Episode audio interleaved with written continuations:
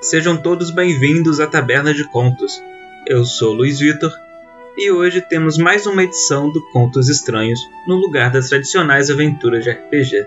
Para quem não lembra ou está escutando pela primeira vez, nesse episódio nós contaremos uma história bem aleatória. Nós nos revezaremos falando frases para continuar a história, um jogo que era bem comum nas comunidades do Orkut esses episódios são baseados no Estranha História do Alguma Coisa Cast. Então, se você quer ouvir mais episódios assim, dá uma conferida nesse podcast que vale muito a pena. Lembre também de nos seguir no Instagram, no Spotify, de dar as 5 estrelas para o programa se você curte, e também olhar o site Taberna de Contos para conferir alguns materiais de RPG. Sem mais delongas, vamos ao programa. Em uma noite tempestuosa, Jéssica e Edward cruzavam o leste da Romênia quando seu carro enguiça. Edward olha para Jéssica. Eu acho que isso superaqueceu de novo. Mas amor, a gente acabou de consertar esse carro. Não pode ser. Ah, mas, eu, mas eu falei para você que aquele mecânico era meio picareta, não falei? Respondeu Edward. Jéssica sai do carro, vê a fumaça saindo do motor, olha para os lados, breu, apenas escuridão e o farol. Amor, não fica muito tempo aí fora não que tá muito escuro, hein? E a gente não conhece essas bandas aqui não, hein? Não se preocupe, querido. Nós temos lanterna e guarda-chuva. Podemos buscar ajuda. Edward olha para cima, para fora da janela Falando em guarda-chuva, eu acho que vamos precisar. Jéssica sente os primeiros pingos de água caindo sobre seu corpo e deixa soltar um puta que pariu. Apesar do barulho da noite tempestuosa que acompanhava toda a viagem, só agora ela se deu conta do quão forte realmente estava a chuva. Edward também sai do carro, olha para os lados e vê ao longe o que parece ser uma barraca ou uma cabana, uma pequena casa. Jéssica, eu acho que é lá onde devemos passar a noite. Jéssica olha para Edward e apenas lembra seu companheiro. Amor, você trouxe as armas, né? Então, acho que você está confundindo o país no qual estamos.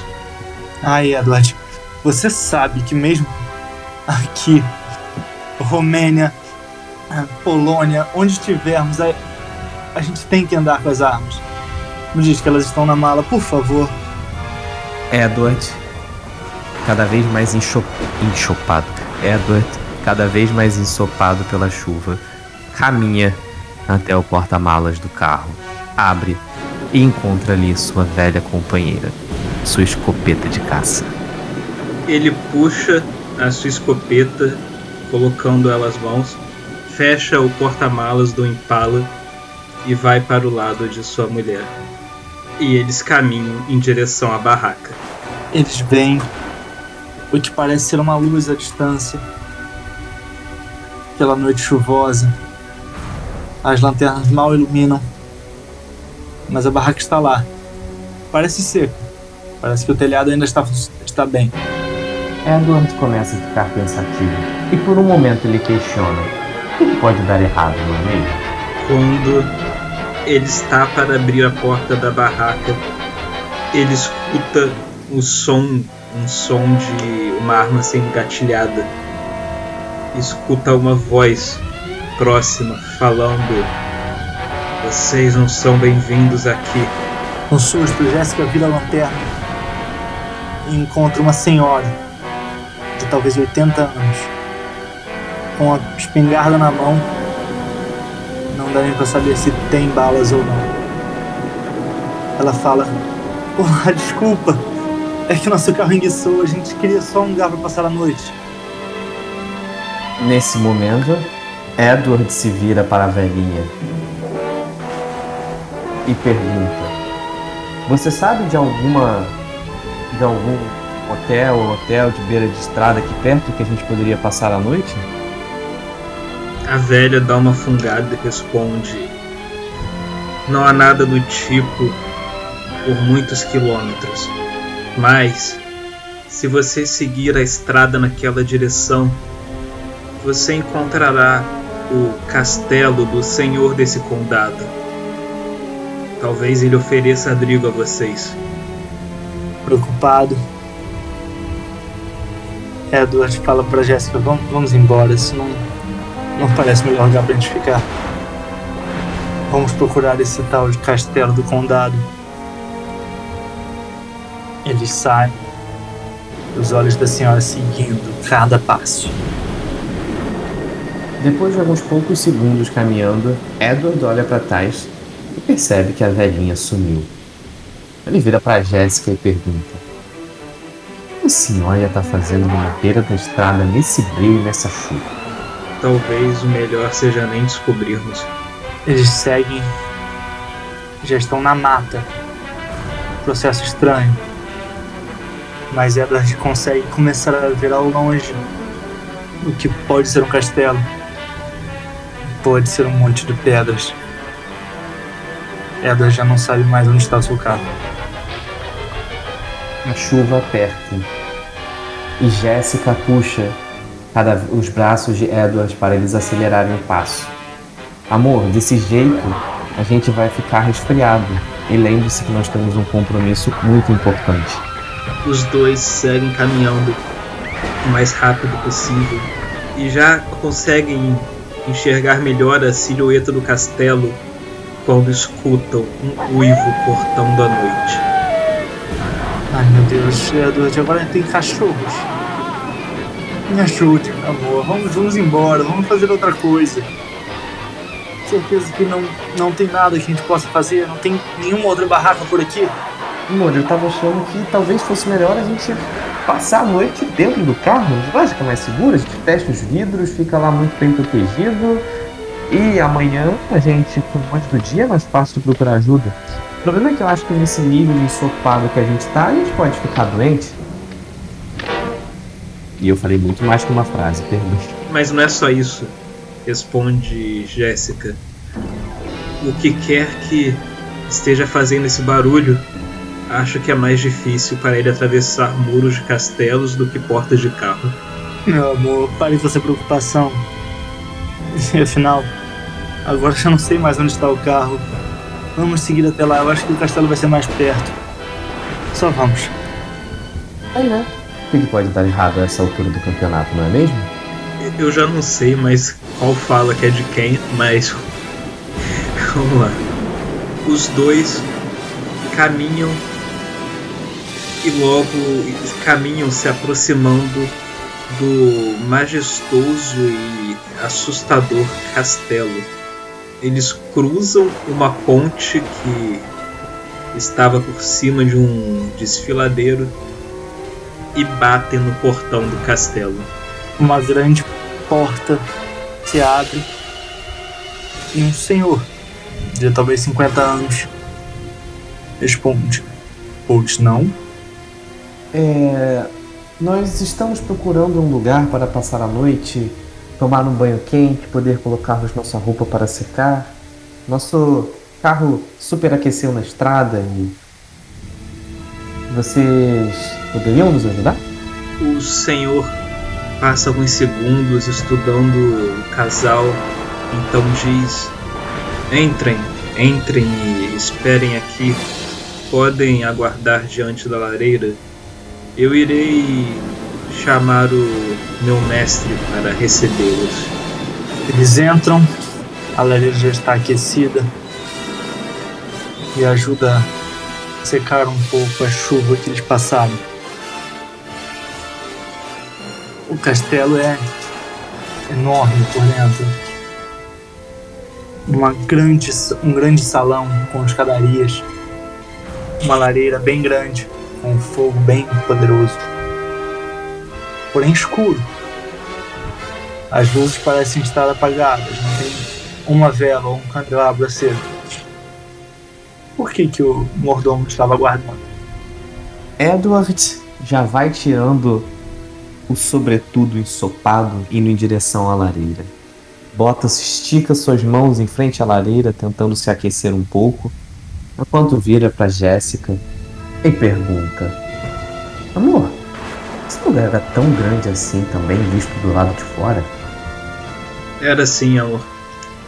E eles, quando Edward iria responder alguma coisa, os dois param ao escutar o som como um canto feminino que vai crescendo e crescendo. A voz doce, como é que eu fiz, mostra, talvez distante. Será que ainda é um uivo? Ou será um canto? Parece estar vindo lá de fora. Mas não tinha mais ninguém lá fora. O que está acontecendo, Edward? Vamos, vamos. Vamos só tentar se esconder num buraco e ficar. Então, minha sugestão é a seguinte: a gente bota essas coisas aqui em frente ao, à lareira, a gente tenta se esquentar um pouquinho e a gente mete o pé. Os dois tentam se ajeitar diante da lareira da melhor forma possível, já planejando dar fora de lá, pensando em enfrentar a chuva. Quando eles começam a escutar passos. Passos se aproximam, porém o cansaço também. E conforme eles ouvem os passos, seus olhos fecham, suas mentes baixam e o cansaço ganha. Edward é o primeiro a acordar. Ele está numa cama, num quarto claro, a luz do sol nascendo, invadindo pela janela. Jéssica ao seu lado. Tá tudo bem, mas como eu acordei aqui? Amor, você lembra do que aconteceu noite passada? Quando ele vê o Jéssica virando o rosto para ele. Ele vê que o rosto dela era um cadáver que tenta mordê-lo, então ele acorda no susto, escutando ainda a chuva lá fora e percebendo que tinha sido só um pesadelo. Então ele percebe uma figura alta, imponente, um pouco pálida, com cabelos escuros, é, próxima dele, falando: ah, Que bom que você acordou, você você nos assustou. Jéssica está ao lado dele, preocupada. Amor, parece que você desmaiou, não sei. O. Calma aí, volta lá que eu tenho que pensar no nome do cara. Eu já tinha um nome pensado, se você quiser esperar. Já era, não, agora já era, vai ser meu nome. O Filisteu já estava trazendo café para você. O Filisteu olha com uma xícara de café e fala: o senhor, o senhor está bem? O senhor quer ir deitar? O senhor parece cansado. Na verdade, eu não sei muito bem o que aconteceu. Eu acho que foi a chuva, o choque. Mas. Quem é você? Enquanto Edward se levanta, aceitando a xícara de café que o mordomo, mordomo filisteu entregou. Enquanto o outro, enquanto o outro homem se apresenta a eles. Eu sou o Conde Aculard, o senhor dessas terras. Vocês são muito bem-vindos em meu castelo. Dadas as condições do tempo lá fora, não acho que seja bom vocês saírem até o amanhecer. Vocês são bem-vindos para passar a noite aqui. Assim que terminarem de beber e comer e se aquecerem, Filisteus poderá levá-los até seus quartos. Vocês contam com nossa total hospitalidade. Sim, sim, responde Filisteu. Por aqui, quando quiser. Edward olha para o Conde Aculard com um olhar de surpresa. Ele parece jovem para ser um, um conde. Não diria ter mais de 20 anos. Mas, senhor, senhor Aculard, essas terras são suas todas? E posso te chamar de Conde Acu? Você não sabe, nem eu. Sim, essas terras pertencem todas a, a mim. E me chame de por favor. Tá certo, Acolard. E E perdoe a curiosidade, mas são onde estão os seus seus pais? Ah, eu os matei. Vendo a cara de terror de seus convidados, ele solta um sorriso. Estou brincando. Na verdade, meus pais me mandaram para tomar conta dessas terras. Eles tomam conta de outros de nossas posses. Mais, mais especificamente, do cemitério que fica lá nos fundos. Ele solta outro risinho. eu estou brincando. É que na verdade já faz algumas décadas que eles morreram e eu cuido dessas terras desde então. É, Eduardo olha para a Jéssica, só pensando. Décadas? Exatamente. Imagina ela fala. Olha para o lado. Sim, claro, claro, entendo. É, mas, Acolard, me sinto muito cansado. Sinto que precisamos realmente dormir. Ainda temos que chamar alguém para ajudar tarde depois. Aliás, posso te fazer só mais uma pergunta, senhor Aculard? Quantos anos você tem? Você passa um ar de bastante experiência. Apesar da aparência poder encaná-los, eu sou bem mais velho do que vocês podem pensar. Se estiverem curio curiosos, o segredo. O segredo está em uma certa pintura desse castelo. Mas vamos deixar isso para lá. Vocês devem estar cansados e não quero incomodá-los mais. Edward e Jéssica, curiosos, mas um pouco temerosos, seguem Filisteu e sobem as escadas para o quarto de hóspedes. No caminho passam por diversos quadros. Um, uma pessoa que parece, talvez, com Oculard, junto com. Seria esse soldado. Talvez Napoleão? Estranho. Porém, agora não é hora para pensar nisso. Filisteus encaminham para o quarto de hóspedes. E a dor de Jéssica tentam fechar os olhos e descansar. Nesse momento, a única coisa que Edward observa é em todas as possíveis rotas de fuga. Ele olha para cada janela, procurando se existe alguma maneira de abri-las, e olha para Jéssica, aproveitando que o mordomo está um pouco à frente. Ele fala em seu ouvido: Amor, eu acho que a gente tem que meter o pé. Enquanto ponderam sobre isso e sobre o melhor a se fazer, Filisteu os deixa sozinhos em seu quarto. Então eles voltam a ouvir aquele som, aquele canto feminino. Filisteu, ainda na porta, ao ouvir o canto, olha para os dois e fala: Senhores, só peço que não saiam do quarto à noite. Existem criaturas perigosas nessa cidade, nesses campos. Tome cuidado. Na mente de Edward, ele só pensa: Cidade? What the fuck? O casal se senta na cama, ainda aturdido, pensando no que fazer. Já o silêncio já impera há alguns minutos quando eles novamente escutam aquele uivo. Edward olha para Jéssica e fala: eu, eu não consigo dormir, a gente tem, temos que ir embora, não, tem, não temos opção. Ele abre lentamente a porta do quarto. Não há ninguém. Tá vazio. Ele ouve ao lon- ao longe o uivo. Ou será um canto? Ele chama Jéssica e os dois partem para o corredor. O problema. Nesse momento, Edward olha pra Jéssica e diz: A gente devia ter perguntado pro mordomo sobre a cantoria. Enquanto eles caminham pelos corredores, eles voltam a ouvir o canto, que vai aumentando e eles conseguem perceber que é claramente um canto diferente do uivo que haviam escutado há pouco.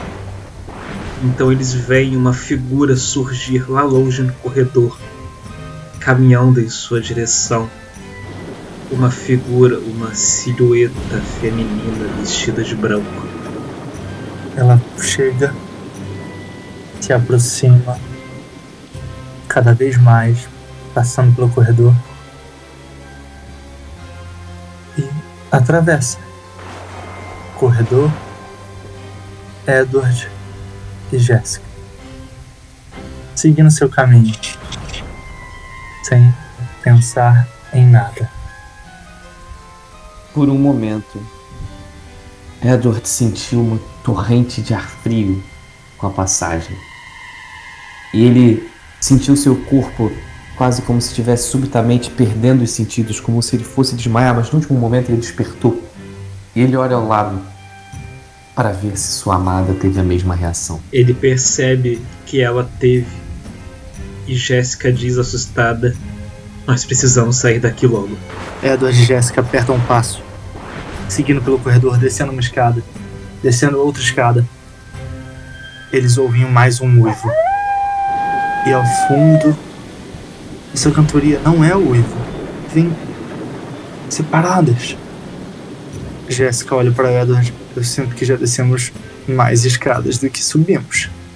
Edward olha para Jéssica e diz: Eu acho que a gente deveria ter seguido a porra do conselho do mordomo e não ter saído da porra do quarto. Eles tentam voltar então, e eles seguem subindo a escada.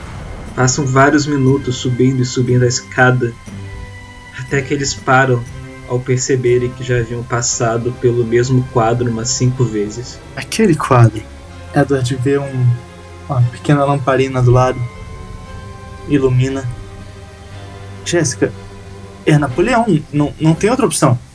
Jéssica olha, estuda o quadro e fala: Não, pode, pode ser qualquer soldado. Os soldados franceses passaram aqui. Sabemos disso. Amor, eu não sei você, mas. Eu tô começando a achar isso tudo muito esquisito. Eu acho que a gente devia procurar a primeira janela disponível e tentar pular fora, sinceramente. É claro, realmente é sempre uma ótima ideia pular de uma janela do topo de um castelo e no meio de uma tempestade e numa noite de tempestade, né? Nisso, Jéssica olha para o lado e a janela está ao nível do chão. Como, como isso? Edward, o que está acontecendo? Mas o som é ensurdecedor agora. Um uivo e um cantar. Eles estão abaixo. Jéssica não consegue se conter. Ela fala: Edward, vamos descer, vamos encontrar isso. No desespero, Edward bota a mão na janela e começa a tentar abrir. Não se importando se está chovendo ou não. Ele só quer fugir dali. Então a janela se despedaça quando um galho de uma árvore atravessa ela. Ao ouvir a janela despedaçando, o galho se aproximando, Edward instintivamente acaba descendo as escadas junto com Jéssica. Eles continuam descendo, continuam descendo, continuam descendo. O som é cada vez mais alto. E agora mais. Não só uivos, não só canto, como vozes. Pessoas conversando ou gritando. Que há lá embaixo? Nisso, ele olha para sua amada e fala: A gente entrou no circo dos horrores? Tem um uivo de lobisomem, mulheres cantando como sereias, vozes de fantasmas. Só tá faltando um vampiro aqui. Na mesma hora que ele diz isso, uma gargalhada sinistra corta o. preenche os corredores do castelo. Aqui que vocês estão? Venham, venham, por favor. A Colarde os direciona mais para baixo, onde há várias e várias pessoas, seres. O que será que são aquilo? É, senhora Colarde, é, nós estávamos pensando e talvez não seja uma boa ideia a gente continuar por aqui fora, né?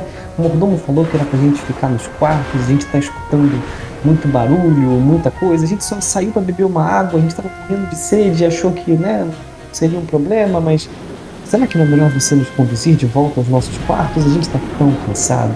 Ah, mas há algumas pessoas aqui que estão ansiosas para conhecê-los. Ele diz enquanto conduz o casal na direção daquela multidão lá embaixo. A multidão grita, discute, mãos para cima, barulho. O que?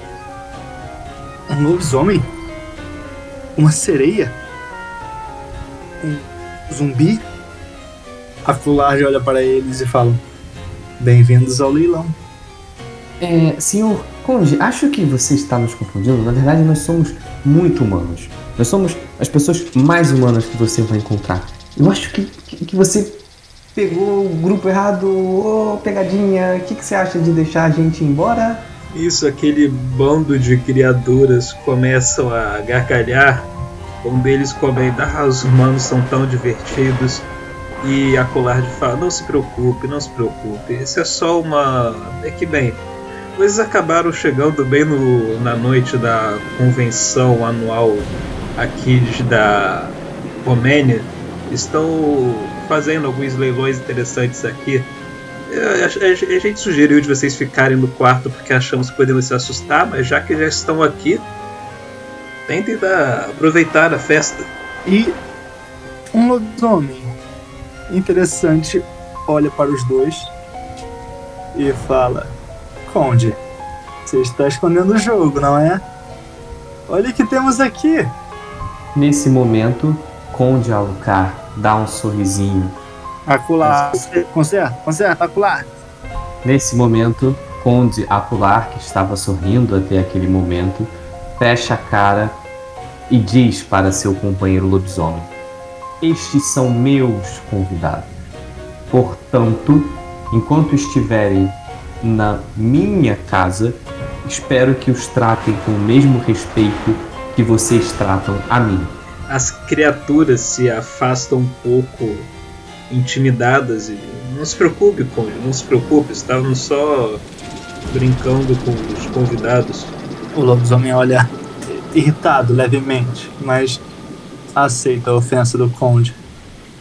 Então, Edward vê seres diversos. E, e parece que eles estão leiloando a si mesmo o, o Conde, o, o que estão vendendo aqui?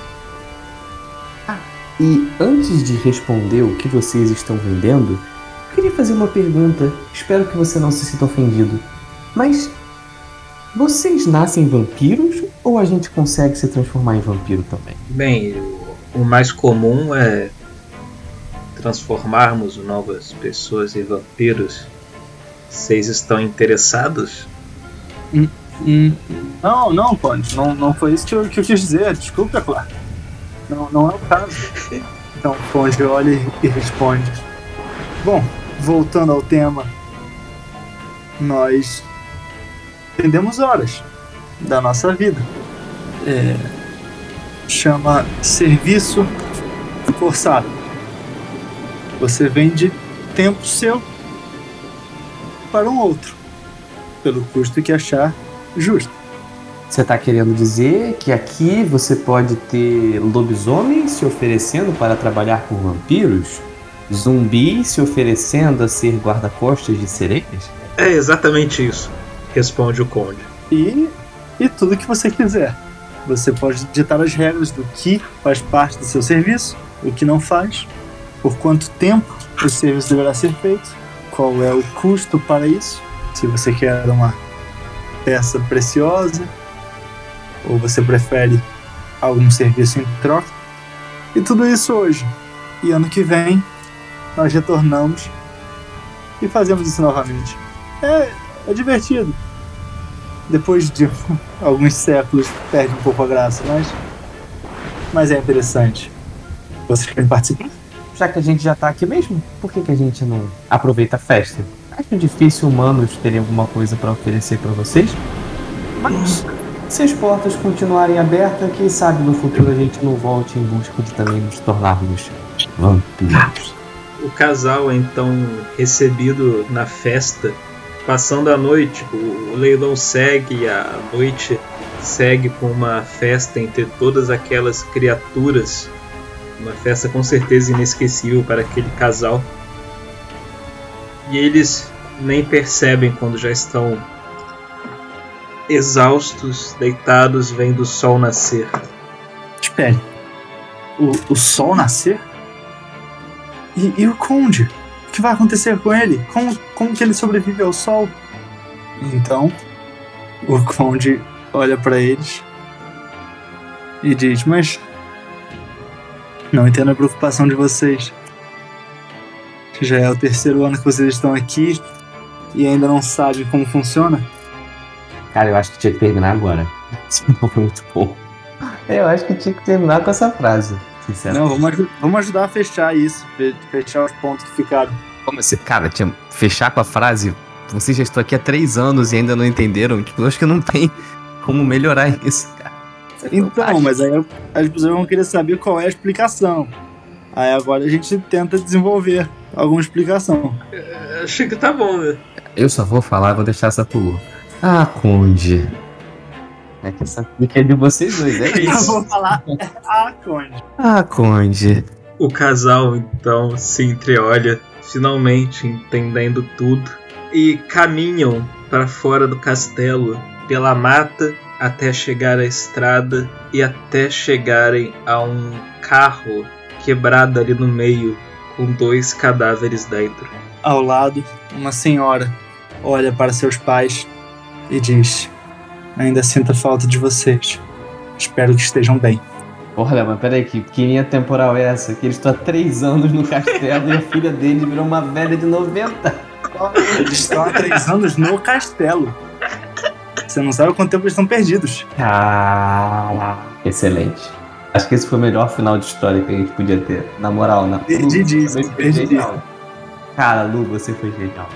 Acho que esse foi o melhor final de todos esses jogos que foram feitos. Maravilhoso, esse ficou muito bom. E adorei leilão de, de fantasma também. Leilão de, de seres sobrenaturais. Cara, eu vou falar, maior plot twist de todos. Ninguém que escuta ia imaginar esse final. Que isso? Isso dá pra fazer um conto, tá? Eu acho até que eu vou escrever um conto baseado nisso. Sério, cara, dá um conto muito bom. Dá, mas tem que, tem que elaborar um pouquinho melhor, que a gente fica, ficou tanto tempo enrolando no meio que chegou no final e a gente não sabia como é que ia acabar. Cara, mas eu acho que esse é o melhor final de todos. Tem 15, 15 plot twists. Cara, maravilhoso.